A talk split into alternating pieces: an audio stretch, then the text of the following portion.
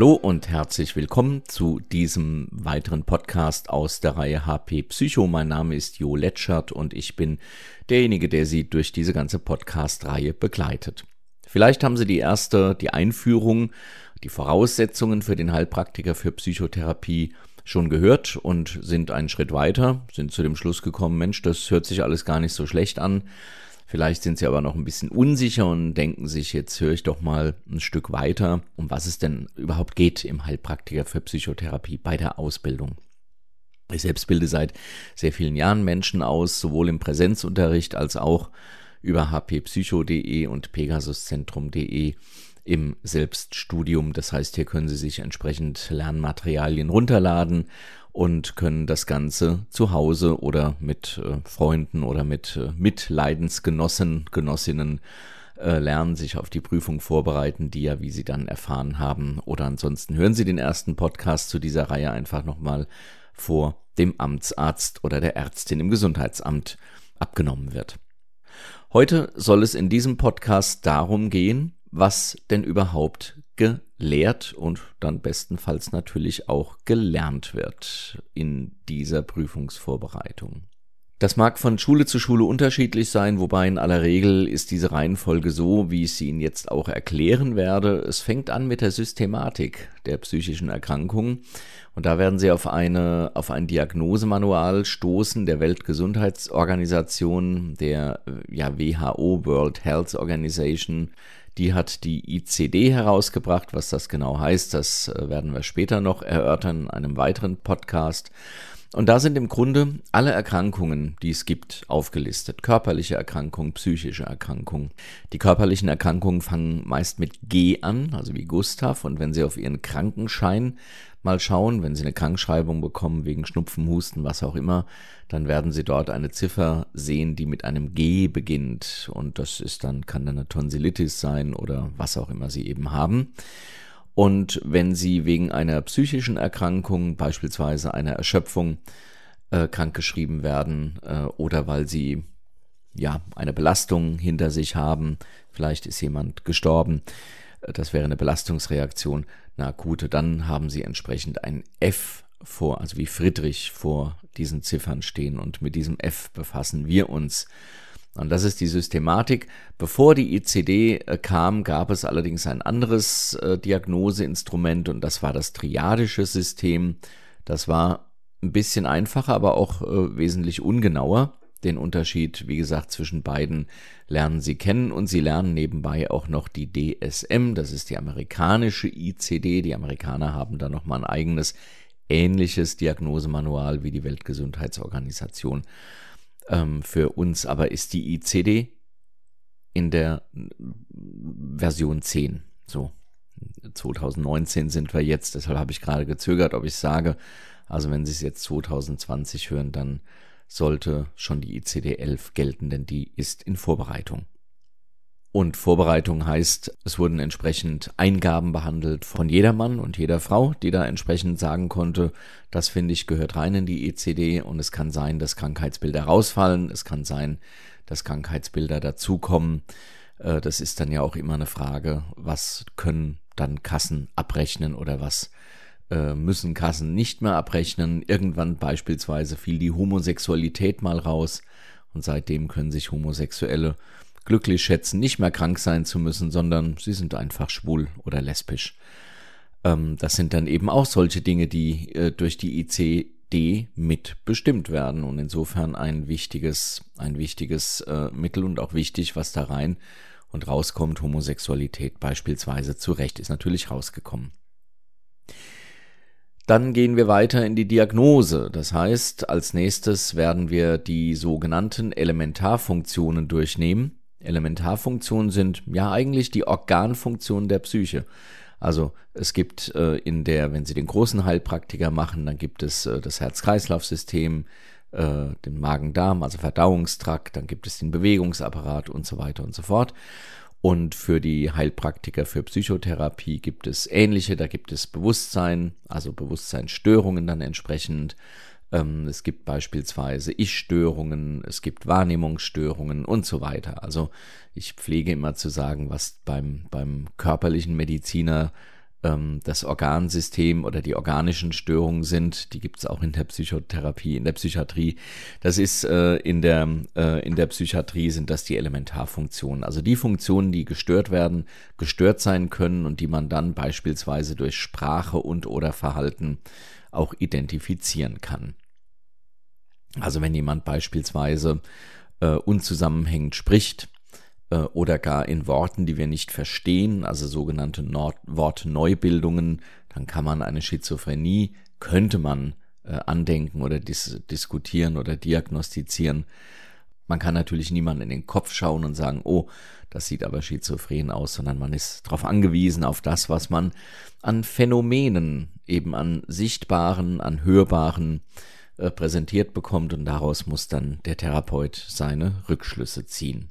Das lernen wir bei den Elementarfunktionen, eben bei der Diagnose. Dann gibt es natürlich auch noch Tests, die man machen kann, standardisierte Tests beispielsweise oder auch Tests, bei denen der Patient bestimmte Dinge machen muss und man dann eben schauen kann, ob das, was er macht, darauf hinweist, dass er eventuell eine Erkrankung hat. Alsdann sprechen wir die Therapiemethoden durch. Das heißt, wir schauen uns an, welche Möglichkeiten gibt es denn prinzipiell, psychische Störungen zu therapieren? Das gehört mit zur Ausbildung und das wird auch durchaus abgefragt. Es wird also durchaus auch gefragt, ja, welche Therapie können Sie denn bei dieser oder jener Erkrankung dann äh, entsprechend anwenden? Und dann gibt es durchaus Erkrankungen, bei denen Therapien auch kontraindiziert sind. Auch das müssen Sie natürlich wissen. Und es geht schlussendlich bei der Überprüfung immer darum, dass Sie plausibel machen, a, dass sie diagnostizieren können und b, dass sie auch sehr genau wissen, was von dem Diagnostizierten sie dann entsprechend auch behandeln dürfen und was nicht. Also eine schwere äh, psychotische Phase dürfen sie beispielsweise nicht behandeln. Die wird, wird in aller Regel medikamentiert werden müssen und Medikamente darf der Heilpraktiker natürlich nicht verschreiben. Das nächste Thema sind die organisch-psychischen Störungen. Das sind alle Störungen, die sich zwar auf die Psyche auswirken, die aber durch eine organische Störung verursacht wird.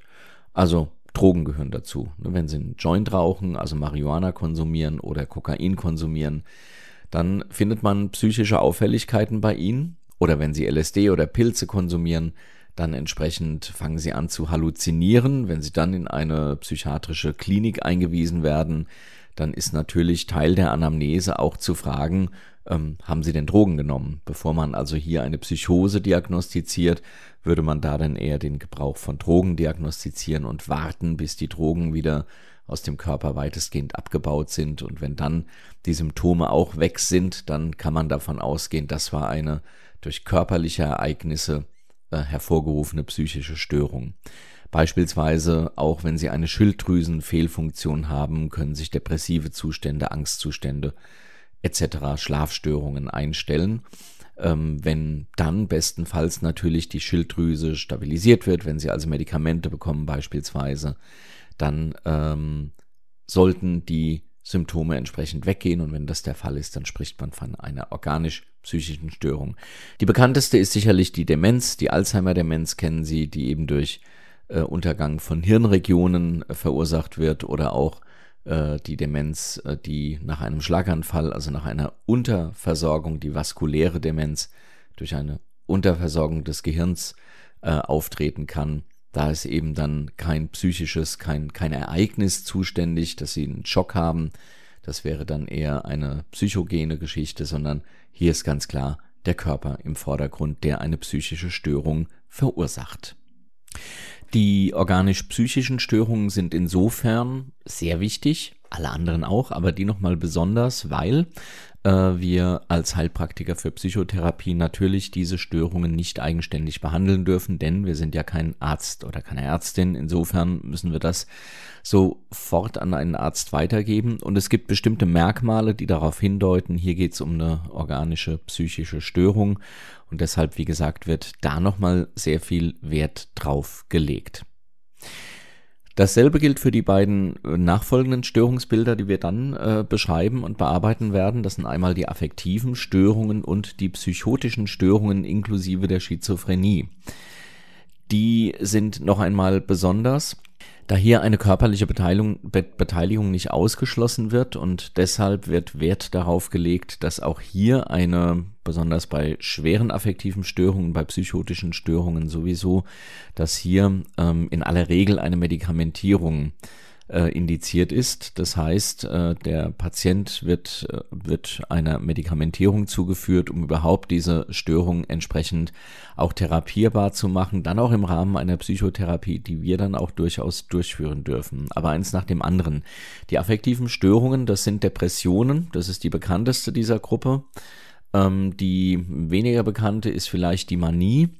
Und während die Depressionen ja von einer Herabgestimmtheit äh, geprägt sind, eben einem depressiven, äh, einer depressiven Anmutung bis hin zu dem Gefühl der Gefühllosigkeit, ich habe keine Freude, kein Interesse mehr an Dingen, die mir sonst Spaß gemacht haben, das alles sind äh, Anzeichen einer Depression. Mein Antrieb, meine Motivation ist ähm, ja gehen null, sagen wir es mal so.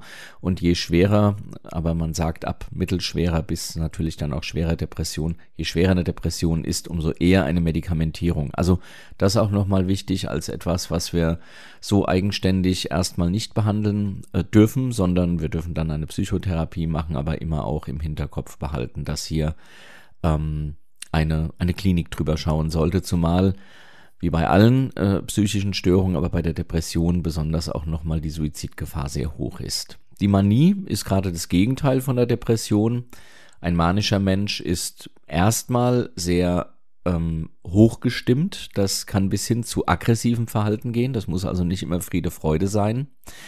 In aller Regel aber ist der oder ein, eine mögliche Version, äh, Form der Manie ist eben die, dass der Patient extrem gut gestimmt ist, äh, fast hin bis zu, ja, bis zu überwertigen Ideen oder eben auch zu einem Größenwahn, dass er also glaubt, er sei unbesiegbar, kann alles machen. Und da liegt dann auch die Tragik dieser Erkrankung, nämlich, äh, dass Menschen mit einer mit einer Manie im Grunde viele, viele Projekte beginnen, sie dann per Definition auch selten zu Ende führen, da auch durchaus Geld und andere Dinge investieren, die sie im Nachhinein dann unter Umständen auch in den Ruin reißen können, ohne dass am Ende wirklich etwas Tragbares rausgekommen ist. Das ist eine Manie. Auch hier gibt es dann bestimmte Diagnosekriterien, die wir ansetzen können und müssen, um dann eine Manie zu diagnostizieren. Und die dritte im Bunde, die aber von der Häufigkeit die zweite wäre, das ist die bipolare Störung, das kann mit einer Manie oder einer Depression anfangen, sagen wir es mal so. Es kann, ähm, die wechseln sich ab. Das heißt, ein Mensch ist eine, eine Zeit lang depressiv, kommt dann in eine Übergangsphase, um dann relativ schnell in eine Manie zu kommen. Man kennt das vielleicht aus der eigenen Erfahrung. Der Winter ist, ist lang gewesen, man hat wenig Sonne gehabt und irgendwie hat man es alles satt. Man fühlt sich so ein bisschen niedergeschlagen, man hat irgendwie äh, Lust jetzt auf den Frühling und dann kommt der Frühling und dann kommen so eine, wie man sagt, so hypomane Schwankungen. Das ist also noch nicht wirklich ein Krankheitsbild, aber man kommt plötzlich, man sieht die Bäume blühen und kommt aus sich raus und kommt aus diesem Tief plötzlich in so ein Hoch und dann pendelt sich das irgendwie ein, ja, bis Herbst und nächsten Winter. Wer dafür so ein bisschen anfällig ist, aber es ist auch relativ normal, wenn man wenig Sonne bekommt dass man dann etwas herabgestimmt ist. Und wie gesagt, dann können diese Nachschwankungen kommen, diese Hypomanen, dass man dann für ein, zwei Wochen so richtig voller Tatendrang ist, den dann aber auch nutzt. Und das macht der bipolare Mensch oder nur der Maniker in aller Regel nicht. Affekte kennt man, bedeutet Gefühl und Affektstörungen sind Störungen des Gefühls. Also man hat immer mal Schwankungen, man fühlt sich immer mal nicht so gut, man fühlt sich immer mal ähm, himmelhoch jauchzend und manchmal auch zum Tode betrübt, aber hier geht's wirklich um die pathologische Form. Und dann gibt's noch die etwas leichteren Formen, äh, das ist die Dysthymia, ähm, dann hatte ich schon gesagt, die Hypomanie, also nicht ganz so äh, überwertig, sondern man ist einfach sehr gut gelaunt, oft auch produktiv. Und äh, es gibt noch die Zyklothymia, das ist dann die etwas schwächere bipolare Störung, die durchaus noch aushaltbar ist, aber durchaus auch therapiert werden kann und sollte. Denn äh, wenn man so etwas zu sehr auf die lange Bank ähm, schiebt, kann das durchaus der Einstieg dann in eine etwas äh, stärkere affektive Störung werden. Die Psychosen, hatte ich gesagt, gehören ebenso äh, zu den F Dingen, die vom Heilpraktiker Psychotherapie so ad hoc nicht behandelt werden sollten. Psychosen haben immer etwas mit Realitätsverlust zu tun. Hier gehört beispielsweise die Schizophrenie dazu. Die Schizophrenie ist eigentlich so ein Sammelbecken an ganz verschiedenen ähm, Erkrankungen oder Symptomatiken, unter anderem eben auch psychotischen Symptomatiken. Es kann sein, dass man Dinge halluziniert, also Dinge sieht, die es so nicht gibt. Dinge hört, die zumindest andere so nicht hören können, dass man Ich-Störungen hat, also dass man glaubt, also die Gedanken fliegen weg und andere können sie lesen. Also das alles hat ja mit dem Verlust der Realität zu tun. Und ähm, das ist natürlich psychotherapeutisch erstmal relativ schwierig zu behandeln und auch hier ist es meist notwendig, zunächst mal eine Klinik ähm, aufzusuchen, um medikamentös eingestellt zu werden, dass diese produktiven Symptome, also beispielsweise die Halluzinationen, ähm, etwas in den Hintergrund rücken und man auf einer gemeinsamen Ebene dann eine, ein therapeutisches Gespräch führen kann. Das sind also auch zwei Erkrankungen, ähm, die affektiven und die psychotischen. Bei den affektiven weiß man, dass man depressiv ist. Bei den psychotischen weiß man nicht, dass man unter Verfolgungswahn leidet, sondern man fühlt sich einfach nur verfolgt beispielsweise. Aber beide gehören auch nochmal zu den Erkrankungen, die wir auf jeden Fall abklären sollten oder die dann entsprechend nochmal von, von der Klinik oder von einem Arzt abgeklärt werden sollten. Dann kommen wir zu den Störungen, die wir sehr wohl behandeln dürfen, zumal sie früher den psychogenen Störungen zugewiesen wurden. Das heißt Störungen, die erstmal kein, keine körperliche Beteiligung haben, wobei, und das äh, gleich zu Beginn, jede psychische Störung durchaus eine körperliche Beteiligung haben kann. Ähm, bei einer Angst würde man sagen, na ja, gut, da hat halt jemand Angst, aber man kann Ängste durchaus auch bekommen, weil man irgendeine körperliche Störung hat, eine Hormonverschiebung, Stoffwechselerkrankungen oder, oder, oder. Also das alles äh, kann durchaus sein.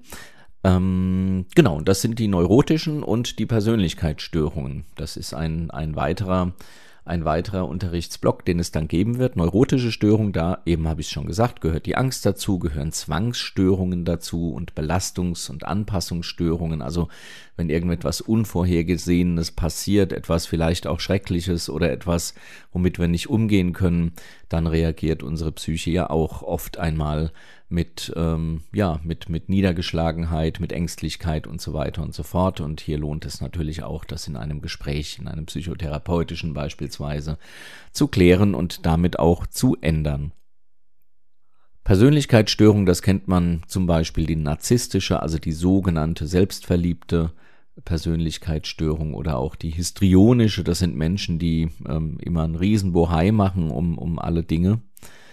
Ähm, Persönlichkeitsstörungen selbst treten nicht ab und zu auf, sondern wenn ein Mensch eine Persönlichkeitsstörung hat, das heißt im Grunde gegen die kulturellen Geflogenheiten massiv verstößt und das permanent und das meistens auch von Jugend an, dann spricht man von Persönlichkeitsstörungen.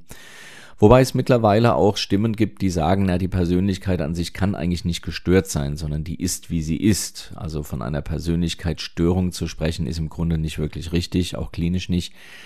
Ähm, und deshalb gibt es hier schon Tendenzen oder gibt es auch einzelne ähm, oder auch mehrere, die sagen, im Grunde ist es eine Interaktionsstörung. Denn was ja gestört ist, ist die Interaktion mit den restlichen Menschen des Kulturkreises. Also wenn der Nachbar ständig äh, rumraunt und äh, randaliert und man würde jetzt sagen, das ist ein dissozialer, eine dissoziale Persönlichkeit, dann ist ja das Problem nicht die Persönlichkeit, die ist, wie sie ist, aber das Umgehen damit, eben die, ähm, äh, die Interaktion, die ist eben dann gestört, weil diese Menschen dann auch überall anecken und das auch oft der Grund ist, warum sie dann in Therapie kommen, weil sie eben sagen, keiner versteht mich oder jeder hält mich für dies oder das oder jenes. Als nächstes haben wir dann die Essstörungen, beispielsweise Magersucht, beispielsweise Bulimie. Wobei das ja durchaus körperliche Störungen sind, selbstverständlich, die auch körperlich bedrohlich werden können.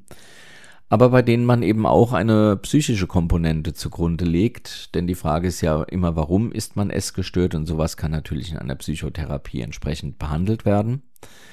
Genauso ist es mit Schlafstörungen. Auch Schlafstörungen sind erstmal natürlich körperliche Störungen, aber Schlaf hat ja auch sehr viel mit Psyche zu tun, ähm, wenn wir uns im Bett rumwälzen, weil wir eben eine psychische, eine, eine Belastung, eine Anspannung, eine Anpassung haben, die wir so nicht schaffen. dann lohnt es eben durchaus neben dem Schlaflabor, wenn eine Schlafstörung permanent auftritt und dann auch gefährlich wird. Jeder, der mal ein paar Tage nicht gut geschlafen hat, weiß, äh, wie, wie dünnhäutig man mit der Zeit wird. Ähm, kann man natürlich auch dann eine Psychotherapie durchführen, um die ähm, eventuell mentalen, psychischen Gründe für die Störung zu ergründen.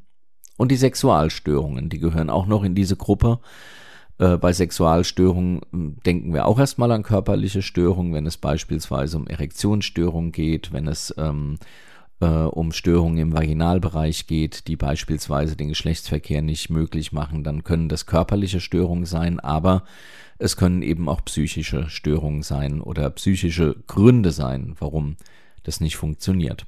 Also nur um mal ein Beispiel zu nennen. Es gibt nur noch viele andere ähm, äh, Sexualstörungen, beispielsweise die der Präferenz, also der Fetischismus gehört dazu, wenn man einen bestimmten Fetisch hat.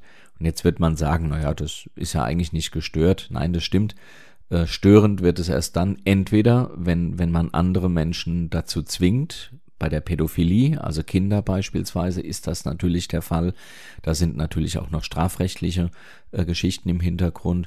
Und beim Fetischismus wäre es dann eine Störung, naja, im Grunde, wenn es, wenn es die, das Paar als störend empfindet, weil beispielsweise äh, ohne diesen Fetisch, also Leder oder Latex oder äh, SM oder was auch immer, eine Sexualität nicht mehr möglich ist und der eine Partner den anderen oder die eine Partnerin den anderen Partner oder umgekehrt in welcher Konstellation auch immer äh, dazu zwingt, das zu tun, äh, weil es eben anders keine sexuelle Stimulanz mehr gibt. Also dann könnte man von einer Störung sprechen und dann könnte sich einer der beiden auch bemüßigt fühlen zu sagen, ich möchte das nicht mehr und lass das mal äh, entsprechend kläre das in der Psychotherapie ab, ähm, ob es da andere Möglichkeiten oder einen Ausweg gibt. Dann bleiben noch die Störungen für Kinder bei Kindern und Jugendlichen, die in aller Regel sehr ähnliche Störungen haben wie die Erwachsenen. Also affektive Störungen kommen hier natürlich genauso vor wie psychotische, neurotische Zwangsstörungen beispielsweise. Ähm, Schlafstörungen kommen auch hier durch. Es gibt aber auch sehr kinderspezifische Störungen, die eben im Kindesalter beginnen. Der Autismus, an den ist da äh, zu denken. Ähm, die soziale äh, Störungen, ähm, an die kann man denken, ADHS, daran kann man denken, das beginnt im Kindesalter. Es gibt das Einnässen, das Einkoten, also sehr äh, spezielle Störungen oder auch die Entwicklungsstörung, beispielsweise Legasthenie, Akalkulie oder auch äh, andere Entwicklungsstörungen, die wir dort besprechen müssen und die wir natürlich auch kennen müssen.